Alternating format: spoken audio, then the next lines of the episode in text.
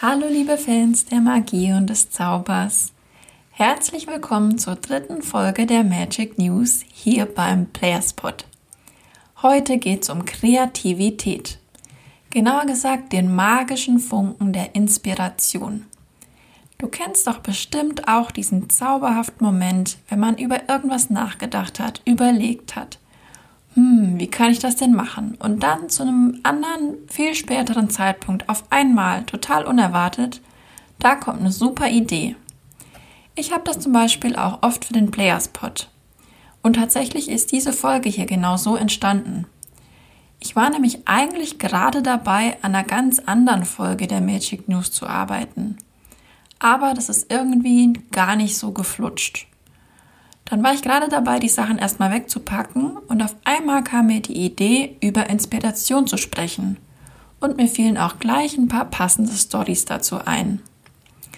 Ja, da hat mir die Inspiration eingeflüstert, dass ich dieses Mal über sie selbst sprechen soll. Und mit Inspiration und solchen Ideen, das passiert ja fast jedem, ständig. Da wird diese Magie im Alltag ganz leicht übersehen. Aber es geht auch noch viel krasser. Dazu gleich mehr. Wo kommen denn eigentlich diese Ideen her? Viele kreativ Schaffende, Autoren, Musiker und so weiter, die sind ja sogar der Meinung, dass Ideen Wesen sind, die so ein ganz eigenes Leben haben. Zum Beispiel sieht es so auch Elizabeth Gilbert, die hat ja unter anderem das tolle Buch Eat, Pray, Love geschrieben. Und sie ist der Überzeugung, da zitiere ich sie jetzt, dass Kreativität eine Kraft der Verzauberung ist, nicht ganz menschlichen Ursprungs. Das schreibt sie in ihrem Buch über Kreativität, das passenderweise Big Magic heißt.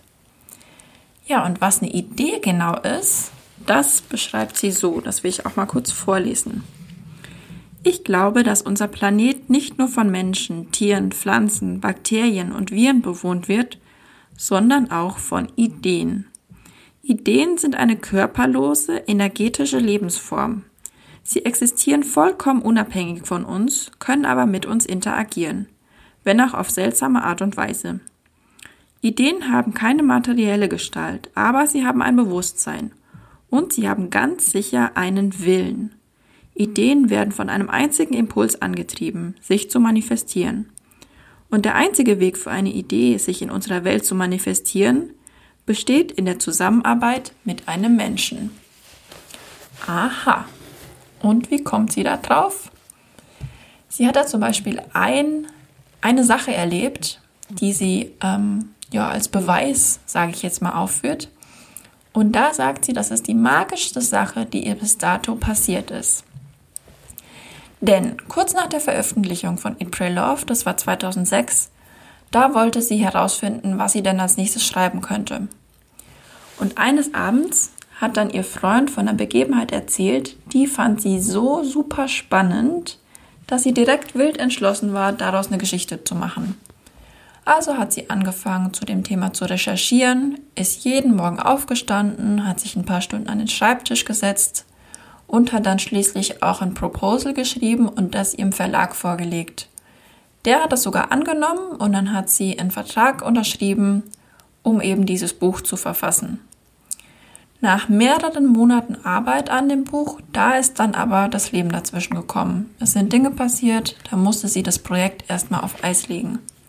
Es hat über zwei Jahre gedauert, bis sie sich dann wieder da dran setzen konnte. Aber als sie dann da saß bei ihren ganzen Notizen, da musste sie entsetzt feststellen, dass die Geschichte tot war. Die hatte einfach kein Leben mehr, da war keine Energie mehr dahinter, keine Inspiration mehr, nix, nada, es funktionierte einfach gar nicht mehr.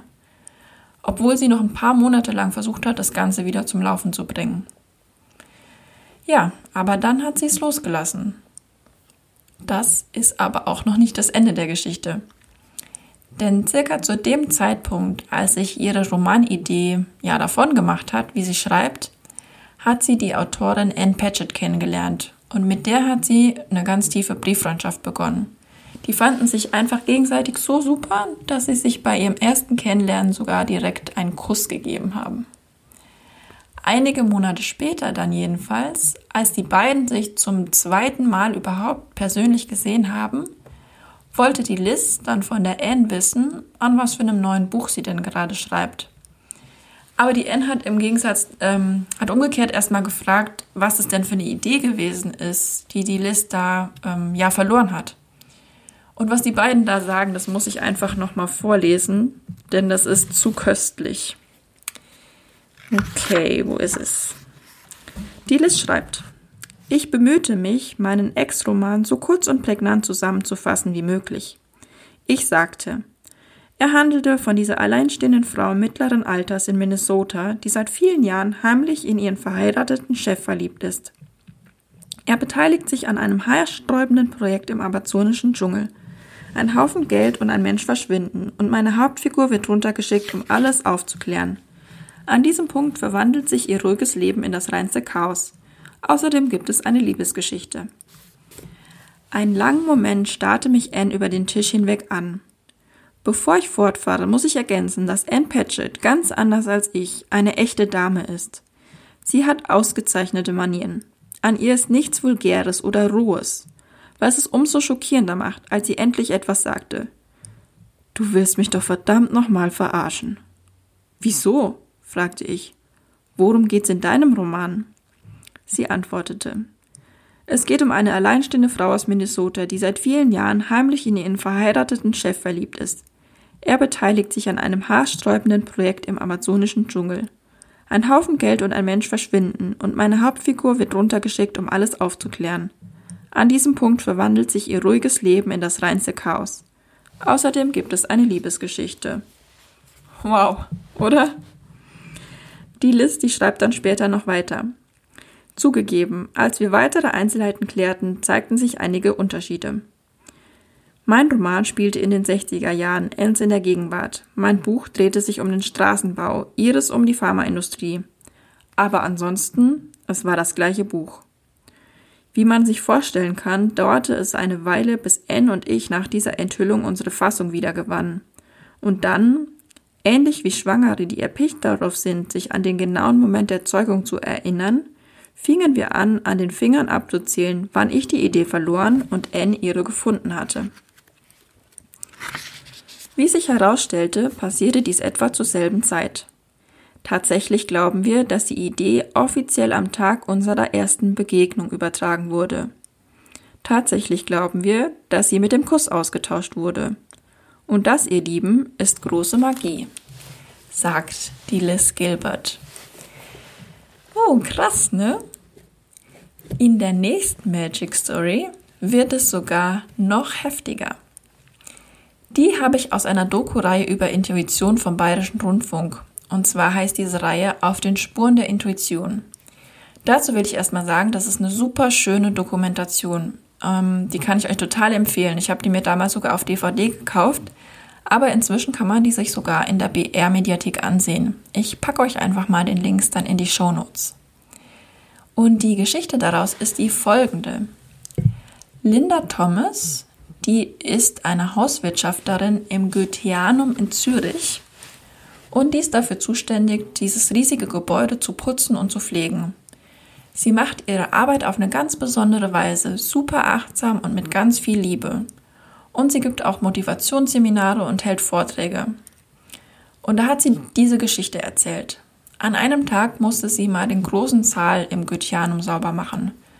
Der hat fast 1000 Sitze und da hat sie gewischt, Reihe hoch, Reihe runter, unter, den, unter diesen Tischen oder diesen Sitzen, Entschuldigung. Und es war so eine ganz monotone Arbeit, die sie sehr achtsam gemacht hat. Und dabei hat sie an ihren Vortrag gedacht, den sie geben musste. Und auf einmal kam ihr ein ungeheurer Gedanke, wie sie sagt. Und da ist sie sofort in ihr Büro gegangen und hat es alles aufgeschrieben, was ihr da so eingefallen ist. Später hat sie dann auch diesen Vortrag genauso gehalten und er ist sehr gut angekommen. Und dann, mehrere Monate später, da hat sie ein Buch bekommen. Der Autor davon, der war schon verstorben. Als sie dieses Buch gelesen hat, ist sie zu einem Kapitel gekommen und in diesem Kapitel stand wortwörtlich das drin, was ihr beim Putzen eingefallen war und was sie in ihrem Vortrag gesagt hat. Sie sagt selber, dass sie sich sicher ist, dass ihr das niemand geglaubt hätte. Also ich hätte ihr das bestimmt auch nicht geglaubt, dass sie das jetzt halt nicht abgeschrieben hat. Aber das hat sie nicht. Ja, da war wohl der Gedanke oder diese Idee auch irgendwie eigenständig, unabhängig von dem ursprünglichen Autor und ist dann zu ihr gekommen. Ja, jetzt auch zu meiner dritten magischen Geschichte. Die deutet auch sehr darauf hin, dass solche Ideen so ihren ganz eigenen Willen haben. Es ist jetzt inzwischen schon zehn Jahre her, mehr als zehn Jahre. Da hatte ich die ganz große Freude, im Rahmen von einem Praktikum spanischsprachige Autoren zu Vorlesungen in Schulen begleiten zu können. Da habe ich äh, für die gedolmetscht und ich habe die auch einfach so ein bisschen betreut. Und so hatte ich ganz viel Zeit mit denen. Und ich habe mich ja schon immer für Kreativität und auch für Schreiben interessiert und habe dann direkt diese ganze Zeit genutzt, um mit denen auch über diese Themen zu sprechen. Besonders auch über den Prozess des Schreibens. Eine von den Autoren, das war die Elia Barcelot. Das ist eine ganz, ganz tolle Frau. Ja, und die hat mir dazu erzählt, dass es bei ihr jetzt nicht so ist wie bei manchen anderen Autoren, dass sie erst die Handlung so Stück für Stück erschafft und die dann niederschreibt, sondern dass sie zum großen Teil auch erst beim, beim Schreiben sich die Geschichte selbst ähm, erschafft. Also die liest quasi das, was sie schreibt. Sie weiß es vorher gar nicht. Ja. Und das hat sie auch mit so einem super tollen Beispiel deutlich gemacht. Sie war nämlich irgendwann mal gerade dabei, eine Szene aus einem Buch zu schreiben. Und in dem Buch, da gab es einen Mörder. Der lag gerade im Krankenhaus, war nicht bei Bewusstsein. Ich meine, der war auch bandagiert, irgendwie so. Und herein kommt eine Krankenschwester. Die Elia hat gesagt, diese Krankenschwester war ein ganz toller, vielschichtiger Charakter, den mochte sie total gerne. Und mit dieser Krankenschwester hatte sie für das Buch noch total viel vor.